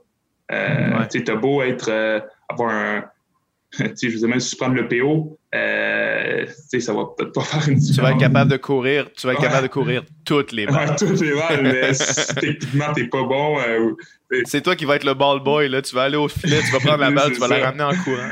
c'est un sport de précision à la fin. Fait moi, je me dis, euh, c'est sûr que ça fait une différence si quelqu'un est dopé, mais euh, c'est pas le sport où est-ce que ça fait une plus grosse différence. Après, moi, je fais confiance au, système aussi. Euh, moi, je suis, je peux me faire tester n'importe quand. Il faut que je remplisse ma fiche. Je peux venir quand je veux. Je me dis, les joueurs, ils ont été assez testés sur plusieurs années. J'espère que le système est assez bon et, solide pour, pour, pour, pour les attraper s'ils le font. Mais euh, il y a plein de rumeurs, mais j'essaie de pas trop embarquer là-dedans. Euh, des joueurs aussi qui sont frustrés, qui ont perdu beaucoup, puis ils se sont dit, mm-hmm. euh, mais moi, ce que je. Il y a, une fois, il y a un parent qui, m'a demandé ça, puis ce que je lui disais, je lui disais, écoute, toi, tu me connais, là. Tu me connais depuis que j'ai comme 10 ans. Puis, mettons qu'un jour, j'arrive à faire ce qu'eux, ils font. Puis, tu, vas dire, genre, est-ce que tu vas dire Félix est dopé? Ben, non, parce que tu me connais. Mais les autres, tu, tu les connais pas, tu sais. Euh, tu les connais pas, tu connais pas leur entourage. Peut-être que eux, il y a, quelqu'un qui, comme toi et moi qui se connaissent, puis jamais ils, ils se doperaient, Mais c'est pour ça que je, faire attention, à, à, porter des allégations, à, faire partir des rumeurs sur des gens que tu connais vraiment pas, puis tu connais même pas ce qu'ils font chaque jour, Je veux dire, si moi je le fais un jour sans me doper, euh, c'est quoi? Moi, j'ai je trouverais ça horrible que quelqu'un puisse dire genre Ah ouais, mais de toute façon, il est dopé. sais. Moi, j'avais déjà entendu un père dire que j'avais pas mon âge, tu sais. C'était comme. La bonne vieille technique russe. Mais tu sais, j'étais pas. J'étais né en Afrique quelque part puis que j'avais pas mon âge. Je suis désolé, je suis né à l'hôpital Sainte-Justine, tu sais, c'est comme. Euh... La technique Donald Trump a discrédité Obama. Là. Ouais, tu sais, à un moment donné, tu peux toujours partir des, des conspirations puis des rumeurs comme tu veux. Puis des fois, je trouve ça désolant un peu. Tu as confiance que c'est un sport qui, qui est somme toute clean en général? Ouais, ouais. Je pense, je pense. On, parlait. Euh, ça m'a fait penser à ça. On parlait de l'âge tout à l'heure, puis là, juste ce que tu viens de dire. Là, euh, il y a quelques années, euh, dans la Ligue nationale, les remparts de Québec, en fait, dans la Ligue junior majeure du Québec, avait un gars qui s'appelait Grigorenko. Puis Grigorenko était supposé sortir vraiment haut dans le, dans le draft. Puis comme une ou deux semaines avant le draft, il y a comme un article qui sort comme de quoi Grigorenko, il y aurait trois ans de plus qu'il est supposé avoir. Puis c'est une pratique comme qui était déjà arrivée pour les Russes. Fait que là, Grigorenko, il a juste chuté dans le classement, man. Le monde, ils l'ont pas drafté. Ils se sont dit, Chris, il n'y a pas 19 ans, il y en a 24. Tu sais, je sais pas quoi. Ouais. La, bonne, la bonne vieille technique. Ah, des fois, j'ai. Euh, ah, vas-y, vas-y. Non, des fois, tu. Encore là, j'ai pas de preuves, mais tu sais, des fois, quand j'ai. Parce que tu sais, j'ai commencé à jouer les tournois ils organisent des tournois internationaux en fédération quand même, quand tu as 11-12 ans, tu sais. Puis une fois, j'étais joué un tournoi en France. La première année, j'avais 10 ans, j'avais fait demi-finale, puis l'année d'après, j'avais 11 ans, j'avais gagné. Puis il y avait un gars quand j'avais 10 ans, il devait en avoir 11. Tu sais, le gars, il avait juste du poil et tout, genre, il avait des mollets, genre. Après ça, je l'ai revu quand on avait comme 18 ans. Le gars, il avait genre les mêmes mollets, tu sais. J'ai comme. il y a quelque chose, qui, quelque chose qui va pas, tu sais. Je peux pas porter d'allégation, mais il y a quelque chose qui va pas quand le gars, il avait juste une moustache à, 11 ans, tu sais. Hmm. Euh, quand, quand, je jouais au hockey, tu arrives à un âge, euh, j'ai joué jusqu'à Bantam, puis Bantam, c'est pas mal là que que la plupart des gens ont leur poussée de croissance, tu sais, mais dans mm. chaque catégorie d'âge, tu restes là deux ans. Fait que quand j'étais ma première année Bantam, mm-hmm. tu arrives dans une équipe, moi j'ai eu ma poussée de croissance quand même tard, là, de façon, j'ai eu un pinch mou pendant longtemps. Mm-hmm. Puis là, tu arrives là, puis là, il y a des gars là-dedans qui ont des estis de barbe, puis, euh, puis du poil de poche, tu sais, puis là, tu prends ta douche après les games, puis je suis comme, bon, euh, tu prends ta douche face à la douche, tu sais. Là, les gars sont là avec leur poil de poche puis leur, leur barbe. C'est comme, what the fuck? On, on, joue dans le même ligue, man. C'est quoi ça? Euh, je, voulais te parler un peu parce, euh, de, de, de l'aspect professionnel du tennis mm-hmm. parce que moi, c'est quelque chose qui m'intéresse beaucoup. On a reçu des athlètes amateurs, mais le plus proche d'un athlète professionnel qu'on a reçu, c'est Georges Larac. Puis on s'entend que son, son, sa carrière d'athlète professionnel date, date un petit peu. Euh, moi, tu m'aurais dit, mettons, à la fin de ma carrière, si tu m'avais dit, je te donne la chance de, le de continuer pour 30 000 mettons, par année, mm-hmm. je l'aurais fait, tu sais. Mm-hmm. Je l'aurais fait jusqu'à temps que mon corps euh, me lâche complètement. Tu sais, j'aimais, j'aimais m'entraîner à ce point-là, tu sais, où est-ce que je suis arrivé à une espèce de crossroad, où est-ce que là, c'était tu peux tu fais plus d'argent. Ça va te coûter de l'argent faire ça. Puis tu peux plus t'entraîner. Euh, c'est quoi, mettons, quand, quand euh, toi, t'es arrivé à un moment, c'est quand, mettons, que tu t'es dit, OK, non, là, euh, je suis un athlète professionnel. Mm-hmm. Puis qu'est-ce qui a changé, mettons, dans ta façon de voir le sport? Parce que c'est sûr que quand le sport devient ta profession, mm-hmm c'est sûr qu'il y a un autre. C'est sûr qu'il y a un switch, j'imagine, dans la façon que ça, prend la place dans ta vie, tu sais, parce que, mettons, n'importe qui qui fait. Euh, qui travaille 40 heures semaine, mettons, dans n'importe quel domaine, euh, c'est sa profession, tu sais. il, va, il va travailler 40 heures semaine, fait que peux-tu un peu euh, nous, nous, nous, nous, euh, nous, passer à travers un peu le, processus de tout ça? La, différence que, que, tu connais bien, c'est que quand tu n'es pas payé pour tes heures où tu t'entraînes, tu es payé à ta performance finale. Fait que c'est pas comme. On est peu, on peut comme des travailleurs autonomes ou euh, des travailleurs à la commission, tu sais, qu'à un moment donné, il faut que tu aies un résultat pour être récompensé. Moi, si je parle de mon histoire personnelle, c'est une histoire particulière, mais je pourrais aussi nommer des exemples de joueurs que je connais. Mais parce que moi, mon histoire, le, fait que j'ai été, euh, que j'ai eu certaines performances jeunes, puis c'est là que, quand on parlait tout à l'heure d'être jeune puis d'avoir certaines performances, là, par contre, ça aide beaucoup. Parce que le fait que j'ai été bon jeune, mais là, je parle même plus jeune, comme 11-12 ans, euh, la Fédération canadienne m'a comme a eu l'œil sur moi. Euh, puis eux, ils choisissaient quelques jeunes qui, on était six, on était sept garçons au centre national quand je suis arrivé, j'avais 14 ans c'est comme des jeunes, attends, ils vont prendre à 14-15 ans jusqu'à 18 ans. Puis là, ils misent, ils sur quelques jeunes, ils les forment, puis euh, en fait, c'est comme ils subventionnent tu vois, leur, développement avec aussi l'aide de tes parents, mais tes parents ont quand même beaucoup moins à payer. Puis euh, après, bon, après, il y a un système pour redonner sur plusieurs années. C'est comme un peu, tu sais, ils te font, si tu deviens joueur professionnel, tu sais. Après, euh, on a comme une, une aide. Puis moi, j'ai des amis à moi qui sont allés à l'université américaine, euh, puis qui joue toujours, puis qui, qui espère après l'université intégrer le circuit professionnel. Puis après, tu as mon cas à moi que j'ai intégré le circuit professionnel à 17 ans. Donc, euh, c'est sûr que j'ai eu une chance, j'en suis conscient, que par les, par les résultats que j'avais tôt, euh, j'ai eu la chance d'avoir de tenir les subventions de, la, de ma fédération. Puis en plus, j'ai signé un, des contrats avec des compagnies comme ma compagnie de raquettes Babola ou, ou avec Nike qui m'ont permis d'avoir les subventions nécessaires pour, pour payer ma carrière. Mais après, là, quand tu arrives aujourd'hui, maintenant où je suis, où est-ce que tu es vraiment un joueur professionnel, c'est là aussi que les, les, les gens, exemple, ils vont voir, euh, ils vont regarder l'argent que tu fais à la fête. parce que, mettons, c'est écrit euh, l'argent que tu vas faire dans un tournoi. Vous, êtes quasiment classé selon votre, votre revenu. Notre bourse, parce que plus tu gagnes, plus tu fais d'argent, puis plus tu as de points. Fait que c'est pas mal égal, égal.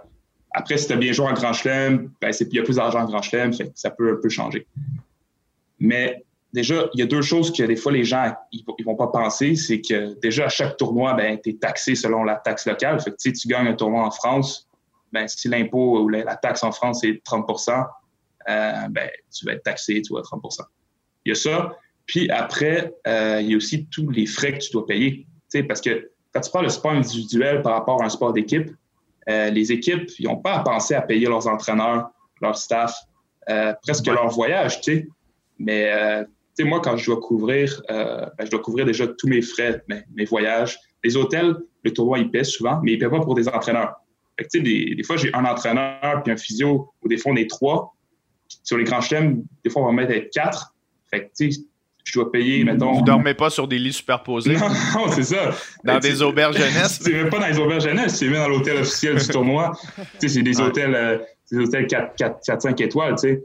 Euh, puis après, bon, il y a les tarifs pour les joueurs, ils arrangent les choses. Mais ça reste que ça fait beaucoup de coûts à la fin d'année parce que tu dois payer leur salaire, mais tu dois payer leur hôtel puis leur vol aussi. Euh, donc, ça ajoute, tu sais, pour un joueur du top 10 qui a une équipe complète, on peut parler de euh, presque 500 000 dollars à la fin de l'année mm. en frais d'équipe. De, c'est fou.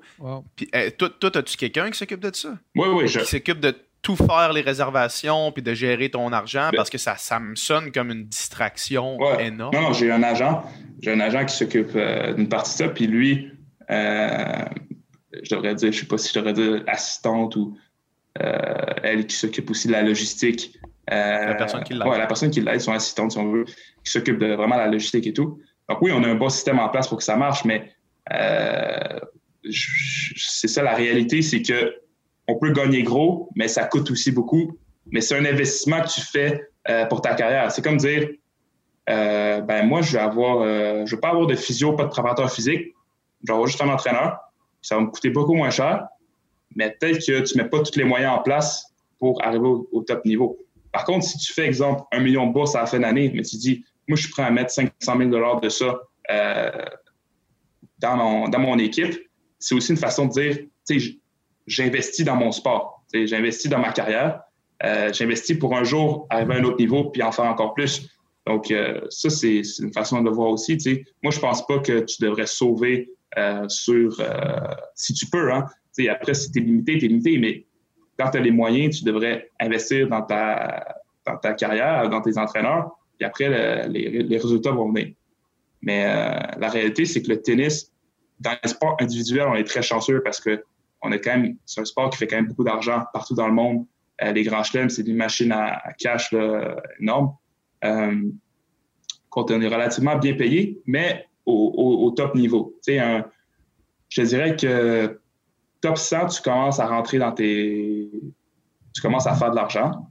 Mais quand tu es 150e, mais quand tu es 150e au monde toute ta carrière, euh, tu fais pas vraiment d'argent. Tu arrives juste, tu peux peut-être sauver un peu d'argent, mais tu fais pas énormément d'argent. Après, quand tu rentres dans le top 50, top 30, top 20, et là, tu commences à.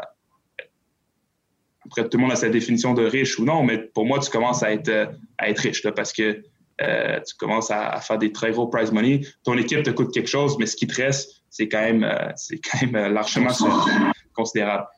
C'est incroyable, pareil, la, disparité entre justement, tu peux être si bon puis si les meilleurs au monde. Finalement, même si tu es 150e au monde, tu es quand même Chris, un des meilleurs au monde dans ton sport, la, différence entre être multimillionnaire ou être juste, mm-hmm. dans, dans tout, ce que ça, tout ce que ça implique, tout l'effort que ça a demandé, après ça, c'est quelques positions qui va faire cette différence-là. C'est fou quand même. Oui, puis ça ne joue pas à grand-chose. Ça joue à plusieurs. Ben, quelques matchs dans l'année, oui sur toute une année, c'est un niveau. Puis, il y, a un, entraîneur qui me disait souvent, euh, ben, quand j'avais quand j'avais 14 ans, qui me disait le, le, niveau, le niveau ne ment pas. À la fin de la journée, euh, concentre-toi sur ton niveau de jeu.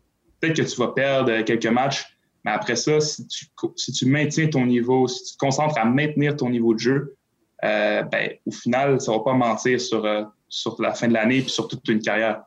Mais euh, c'est sûr que, tu sais, quand, quand je vois, parce qu'on s'entend que c'est un sport qui est joué à l'international, ben, c'est comme tous les sports individuels, la natation, c'est des gens, tout le monde, tellement une masse de gens qui font ça. Il y a tellement une masse d'athlètes dans cette discipline-là. puis tu dis qu'il y en a si peu qui gagnent très bien leur vie ou qui sont, qui sont riches. Mais après, tu prends. moi, je prends le hockey et tu dis, c'est très bien, mais c'est parce que c'est tellement différent. C'est une ligue, euh, ils jouent tous dans le même pays, euh, ben, Canada, États-Unis, mettons. Mais tu dis comme, je sais pas, tu le 500e joueur de la Ligue nationale euh, en, salaire, euh, c'est très beau, tu vois ce qu'il fait. Puis en plus, les dépenses qu'il y a, ça n'a rien à voir avec, euh, avec ce, qu'on a ou qu'un sport individuel a. Mm-hmm. Tout, est, tout est payé pour lui. Toute sa carrière à roule, tout ce qui revient, c'est juste pour vivre. Euh, mais euh, mais c'est vrai que nous, la réalité, c'est que si tu es, si es 400e, tu touches absolument rien. Tu es, en déficit. Si tu vas avoir une équipe, si tu es 400e, tu es mieux de. Tu n'as pas d'entraîneur. Tu t'arranges comme tu peux. Là, puis c'est difficile. Mm-hmm. Tu sais, le, le 150e, il doit s'entraîner autant. Ben oui. Tu sais que. Ou, tu sais, peut-être pas autant ou avec la même ferveur, mais il doit mettre sensiblement les mêmes heures. Ah oui, oui, non, ça, je peux, te, je peux te garantir que oui, tu sais. C'est juste que, euh, pour une raison ou une autre, tu sais, par des choix, mais chacun a son, son, parcours, chacun a son histoire, mais un joueur qui est. Parce que nous, en fait, on a le circuit ATP, le ATP Tour, puis tu as le circuit Challenger, qui est un peu comme. Euh, ça le dit par son nom, c'est un peu comme l'étape en dessous. Puis euh, Circuit Challenger, si tu un joueur qui évolue seulement sur Circuit Challenger, tu peux rentrer dans tes, dans tes dépenses, faire un peu, mais toute une carrière sur Circuit Challenger, euh, tu feras pas beaucoup d'argent à la fin de, à la fin de, ta carrière. Il euh, faut vraiment que tu évolues dans le circuit ATP Tour sur toute l'année, tu fasses les, tous les grands chelems. Comme je disais, les grands chelems, ils ont des bourses incroyables. Je pense que l'US Open, en plus, ils continuent à monter les Open sont rendus à 50 ou 60 000 Américains premier tour. Fait que, ça, hmm. faut que tu sois top 100. C'est pour ça que je dis, quand tu es top 100, tu commences à, bien gagner ta vie parce que si tu fais les quatre grands chelems, ben, tu es assuré d'avoir euh, comme un minimum de 200 000, 200 000 US à la fin de l'année. C'est là que tu commences à. Après, tu as tes frais. C'est pas 200 000 qui te restent à la fin de l'année. Mais c'est dans le top 100 que tu commences à gagner ta vie euh, euh, très bien. Avant ça, c'est pas, pas facile. Hein? Mm. Toi, euh, je change de sujet. Est-ce que, est-ce que les Olympiques est un objectif pour toi? C'était-tu dans ton plan? Complètement. C'est là que j'allais. Oui, complètement. Ouais. complètement. C'est sûr que là, je voyais. j'ai fini la saison 21e, puis j'étais comme ah, les Olympiques l'été prochain. si, ben, si j'ai le même classement arriver au, au cut-off des Olympiques, euh, je suis pas mal sûr que je vais être dedans. Ça dépend comment les autres joueurs canadiens sont classés.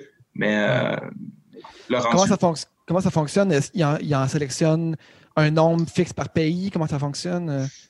Honnêtement, je suis même pas sûr parce que c'est mes premiers, puis ça aurait été mes premiers. Euh, je sais qu'exemple, ça dépend, tu en as comme combien dans le top 50. je pense qu'il y a un max aussi que tu peux prendre par pays. C'est peut-être 3 ou 4. Euh, mais je ne suis, pas, totalement sûr. Euh, parce qu'exemple, parce qu'il y a des places qui sont réservées aux autres pays, euh, peu importe ton classement. Il y a comme des, je sais pas, il y a peut-être huit places. il y avait un joueur qui venait de Barbade ou, ou, des autres pays qui sont, mettons, à 150e ou 200e. Ben, parce que c'est les Olympiques, ils réservent des places pour qu'il y ait des, joueurs de tous les pays. Pas que ce soit, exemple, juste des pays d'Europe euh, ou, d'Amérique, qu'il y a aussi de la place pour des pays d'Asie, des pays euh, de, de, l'Afrique dans, ce, dans, la discipline. Mais euh, je ne suis pas exactement sûr du nombre, mais je, sais que cette année, j'aurais, j'aurais pas mal été dedans. Je pense qu'il faut que tu sois dans. C'est sûr qu'il faut que tu sois dans le top 3 de ton pays. OK. Puis c'est, quoi le. C'est quoi le.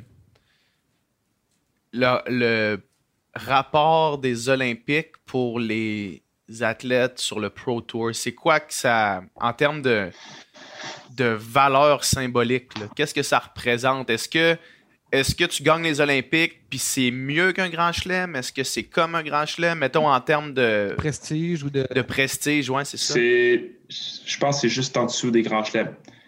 Après, c'est personnel aussi. C'est personnel aussi, mais euh, moi, comment je le vois, c'est que tu as quand même les quatre grands chelems. Euh, tu un joueur de tennis, euh, puis exemple, à la fin de ta carrière, tu as gagné un ou deux grands chelems, puis tu n'as pas gagné une médaille, c'est quand même beaucoup plus prestigieux. Puis exemple, que tu n'as pas fait de médaille ou tu as fait une médaille. tu sais, exemple, Federer, jamais gagné une médaille d'or en simple. Il a gagné une médaille d'or en double, mais jamais gagné une médaille d'or en simple. Mais ça reste que personne n'en parle trop, tu sais. Euh, mais je pense que pour moi, tu as les quatre grands chelems. Puis après, juste après, tu as, les Olympiques. Puis après, tu as les autres tournois. Puis inversement, je pense que les deux derniers Olympiques, c'est Andy Murray qui a gagné en 2016. Ouais, ce qui est incroyable. C'est ce qui est incroyable, mais on, mm-hmm. parle quand même de Federer comme le plus grand joueur de tennis. Oui, on parle, on parle pas beaucoup de Murray. Alors, il était blessé un peu, euh, c'est malheureux. Mais euh, mais euh, je dis un peu, mais il a été blessé énormément dernièrement. Oui, ça a fini sa carrière. il s'accroche pour essayer de revenir, mais ça va être très difficile. Mais lui a gagné deux derniers Olympiques. Euh, Nadal a gagné ceux de Beijing en 2008. Euh, puis, mais ça reste que, pour moi, personnellement, ouais, ça serait, ça serait presque au même niveau, juste en dessous des, des, grands chelems. Est-ce que, tu, est-ce que tu joues encore en double avec là Beaucoup moins, beaucoup moins. Ben, lui, il a eu un partenaire, euh, il, joue, la saison avec un partenaire euh, indien, euh, puis ça se passe plutôt bien. Ils jouent bien ensemble. Puis, lui, il, a, a un an de plus que moi, puis il est arrivé un peu, il est arrivé un peu avant moi sur le circuit. Moi, je suis arrivé peut-être un an après, vraiment sur les TP Tours. Donc, donc moi, parce qu'en fait, ça va, ils prennent vos classements combinés pour que vous rentrez dans les tournois. Mais lui, il s'était déjà fait un partenaire, puis ils jouaient bien ensemble. Et quand moi, je suis arrivé, puis je fais enfin rentrer dans les classes, dans les, dans les tableaux de double aussi, ben, je me suis trouvé d'autres partenaires. Fait que je joue un peu avec, euh, avec d'autres partenaires, mais c'est pas pas une grosse priorité pour moi. Euh, puis aussi, c'est que ça te demande beaucoup d'énergie. J'essaie de commencer à en jouer un peu plus parce que je pense que c'est bon pour mon jeu, puis euh, ça développe plein d'autres aspects, puis c'est bien, mais c'est que, tu imagines, tu joues un tournoi en simple, tu joues chaque jour, ou presque mettons, un tournoi d'une semaine, mettons la Coupe Rogers à Montréal, j'ai joué euh, le mardi, mercredi. Ben, je devais jouer chaque jour. Je jouais chaque jour. Si je voulais aller en finale, je jouais du mardi au dimanche. Mais là, si après tu viens te rajouter du double en plus, ça veut dire qu'exemple, le mardi, tu joues, mettons à 11 h ou tu joues à 14 h, puis le soir, tu vas faire un match de double. ça ajoute quand même euh, beaucoup d'énergie. Puis sur une saison, ça fait, beaucoup de matchs en plus. Donc, euh, j'essaie de choisir mes tournois, de faire des fois le double, mais des fois, je ne le fais pas. Est-ce que les joueurs sont, presque forcés à, choisir, à se spécialiser plus en double ou en simple? Oui, ouais. On a vraiment des spécialistes de double. Puis de plus en plus, parce que l'exigence le niveau euh, euh, a augmenté. Donc, il y a des joueurs qui se spécialisent vraiment uniquement en double. je pense que tous les joueurs ont commencé à jouer en simple, parce que c'est beaucoup plus prestigieux.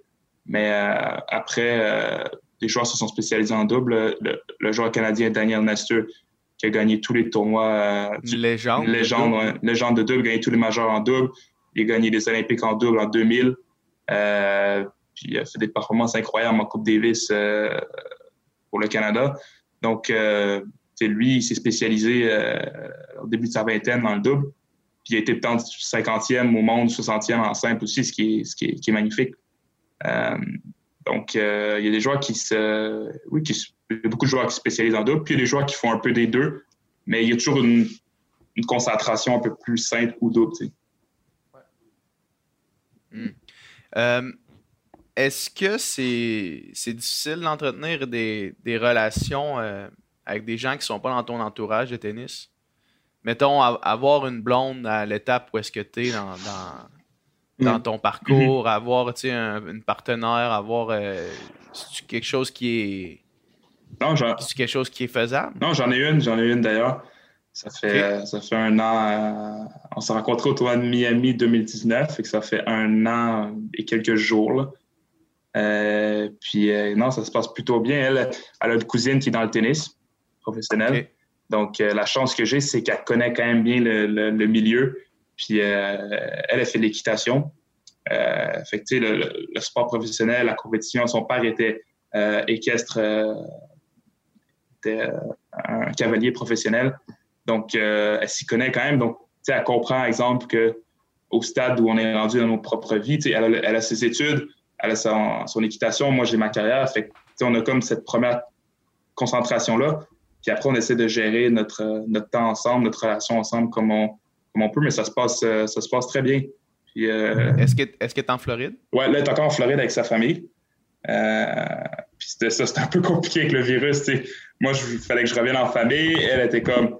Elle, en fait, elle habite en, elle a de la famille en Floride, sa tante et tout, mais elle a de la famille en Belgique aussi. En fait, ses parents sont en Belgique. Puis euh, c'était comme compliqué. Euh, elle ne savait pas si elle allait rentrer en Belgique, si elle allait rester là. Moi, il fallait que je rentre à Montréal. Euh, bon, mais, mais non, mais au général, tu peux tenir des relations, mais il faut aussi que la personne elle comprenne ce que tu vis, qu'elle sache toute la discipline, les sacrifices que ça prend, que ça peut vouloir dire qu'on va se voir moins souvent. Mais si vous croyez en votre couple et vous pensez qu'au long terme, c'est, ça vaut la peine puis c'est ça qui, est le meilleur pour, tout le monde, ben, euh, il y a toujours un moyen de s'arranger. Mm-hmm. ça, me fascine, moi. Euh, les. Tu vois, mettons, un, LeBron James, là, mm-hmm. euh, qui clairement, peu importe peu importe s'il l'avouerait ouvertement ou non, ah. c'est sûr que le basketball, c'est sa priorité numéro un. Même si probablement qu'il adore sa famille, il adore sa femme, il aime fort, il aime ses enfants, c'est sûr que pour atteindre ce niveau-là, le basketball est la priorité numéro un.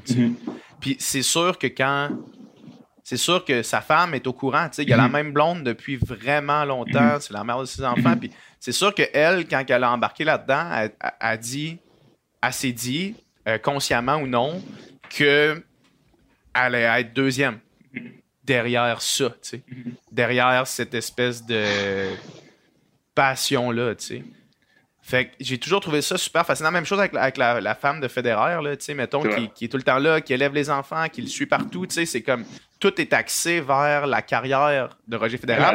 la question, c'est comment on fait fitter la famille dans la carrière. Puis c'est pas le contraire, tu sais. Ben, peut-être que dans quelques années, peut-être je pourrais répondre mieux à cette question-là. Là, pour l'instant, je, je l'ai pas. On va se reparler. On va rendu, rendu, là. Non, mais je comprends que ces gars-là, c'est c'est quelque chose qu'ils acceptent, mais je pense que aussi à leur niveau, euh, euh, c'est facile, c'est peut-être plus facile pour la femme d'accepter ben ça aussi, tu sais. Mais ça reste que il y en a beaucoup à la point qu'il arrive à un choix où est-ce que peut-être que la femme aussi, elle a ses projets à elle personnels, elle a aussi, ben, ça, la elle, a aussi elle a aussi sa carrière, mais si elle doit, euh, puis des fois, tu sais, puis plus ça avance, on le voit, c'est valable pour un homme comme pour une femme, tu sais. Tout à fait. Là, j'ai donné l'exemple de ces deux-là, mais ça pourrait très bien être le, le, chum de euh, Sharapova là, pendant un, bout. Là, où est-ce ah, il y a la championne de soccer, Alex Morgan, son chum, ou peu importe, mais euh, Serena Williams, tu sais. oui, oui. Mais euh, quand quelqu'un dans le couple doit comme sacrifier un peu plus sa carrière pour l'autre, pour passer, exemple, plus de temps en famille. Après, tu sais, c'est la famille. Donc, tu dis peut-être que pendant quelques années, je priorise la famille.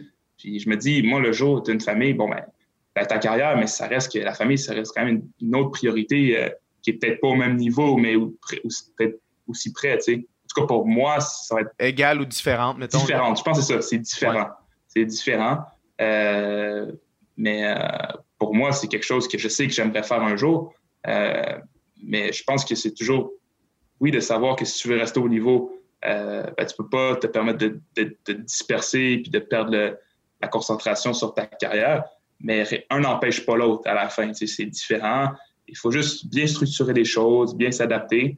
Mais pour moi, je, suis confiant qu'un n'empêche pas l'autre. Euh, Kobe, il nous donnait le bon exemple de dire que, lui, quand tu vois comment il était avec ses enfants, sa femme, c'était quand même, euh, c'était quand même, tu vois qu'il pouvait exceller euh, comme sportif, mm-hmm. comme joueur de basketball, mais aussi comme père de famille. Donc ça, tu dis, euh, c'est un très bel exemple de dire ben, que les deux sont compatibles. Puis je pense que. Ouais, en fait, en fait pour, pour prendre précisément son exemple à lui, mm j'ai l'impression qu'il est devenu un bon père de famille quand sa carrière était finie. tu sais. Aussi. Puis je pense que je, je pense que tout le monde était tout le monde m'apparaissait comme étant conscient Mhm. de ça. Mhm. C'est que ça allait devenir le cas une fois que la carrière allait, allait Ouais, puis je pense que prendre un step back. Il y a des joueurs qui ont des enfants durant leur carrière, c'est plus compliqué. Euh, c'est sûr que si c'est après, parce que c'est vraiment un gros crunch de ta vie, où est-ce que le sport professionnel, euh, c'est pour ça que c'est pas pour rien que ben, physiquement, mais aussi euh, mentalement, euh, dans, dans le relationnel aussi, c'est pour ça que c'est plutôt des jeunes de 20 ans, dans la vingtaine, célibataires, tu sais. Mais ça reste que tu peux quand même trouver des façons de le concilier. Mais ça dépend de ton niveau. Tu sais, moi, j'ai mon coach, quand lui a vraiment voulu j'en ai en fait j'en ai deux. Il y en a un qui été 60e au mieux, puis l'autre qui été 200e au monde. Euh, puis eux sont arrivés à un niveau où est-ce que tu sais, ils se sont dit ben avec l'argent que je fais, si je veux avoir une famille, euh, si je veux pas être parti toute l'année euh, en tournoi euh, quand les enfants sont à la maison, ben ils ont dû faire un choix puis dire ben écoute, euh, le choix sera que je mets une, une fin à ma carrière puis je me concentre plus sur euh, sur Mhm. d'autres projets puis sur ma famille. Donc, euh, c'est des, c'est des choix dans, dans une vie à faire. Puis si tu peux concilier les deux, ben, encore mieux. là. On va s'en reparler dans une couple. Hey, euh, merci Ouais. beaucoup, man. Merci. Ouais. C'était vraiment apprécié, une super belle conversation. Ouais. Non, Fait fait que- fait que sinon, là, on- ce qu'on sait pour ça, c'est que tout est annulé jusqu'à au mois de juillet, je pense. Ouais, c'est ça. Ben, ouais, Puis- juillet. Puis, Puis après ça, après ça, on verra. Mais sinon, euh, c'est quoi la prochaine étape, mettons, à l'automne? Est-ce qu'il y, a- des tournois? Est-ce que ça. ben, tu sais, normalement, il y a Roland Garros à Paris qui était en mai. Là, ils l'ont reporté en septembre. C'est un peu bizarre, là, parce que il y a comme l'US Open en septembre, puis juste après Roland Garros. Mais là, on se dit que l'US Open ne va pas se tenir. Peut-être Roland Garros pourra se tenir si le pic est redescendu depuis un moment en Europe. Euh, mais vraiment, là, je suis. J'ai plus de nouvelles que personne d'autre. Euh, Non, exact. Fait que c'est vraiment, t'es, t'es complètement dans le noir. Complètement en noir. ouais. C'est fou ce qui se passe. Tu sais, je disais Mm. que Wimbledon annulé, c'est pas arrivé depuis la Deuxième Guerre mondiale. Non, Tu c'est. on, est à ce niveau-là de. C'est ça, man. C'est Ben, vraiment les ça. Jeux Olympiques sont reportés et c'est quand la dernière fois tu c'est la guerre aussi, tu sais. Ouais, Euh, c'est sûr que tout le monde prend une bonne claque, mais les, les événements sportifs, ben, tout ce qui est événementiel, en fait, là, euh, ils prennent une sérieuse claque cette année. Mais c'est bon. Est-ce que tu sembles garder, euh, garder le moral, garder le Ouais, cap? ouais, puis ça pas va, trop, ça va. Pas, pas trop, euh, pas trop t'en faire avec Ah, ça. puis merci parce que une, partie que j'aime aussi de ce que je fais, c'est partager, puis vraiment euh, une très bonne conversation. J'adore partager. c'était vraiment, c'était allumé, c'était. je trouve que ça, ça enrichit aussi, tu sais. Moi, je sors de, de cette conversation-là, c'est comme, tu sais, je tire des leçons de ce que vous avez dit dans votre propre milieu, puis c'est, ça enrichit tout ça, tu sais. C'est vraiment, c'est vraiment riche des conversations comme ça. Merci, t'es bien fin, puis tu, tu- tu le fais très bien pour vrai. euh, Ouais. pa- le- le partager ta passion puis euh, ton expérience. C'est vraiment le fun. Puis euh, moi, je vais continuer à te suivre comme étant un vrai fan. Merci. Tout le succès du Merci. monde pour la suite. Merci. Merci. Yes. Bon, Bye. bonne semaine, les gars. Ciao. Yes. Bye bye.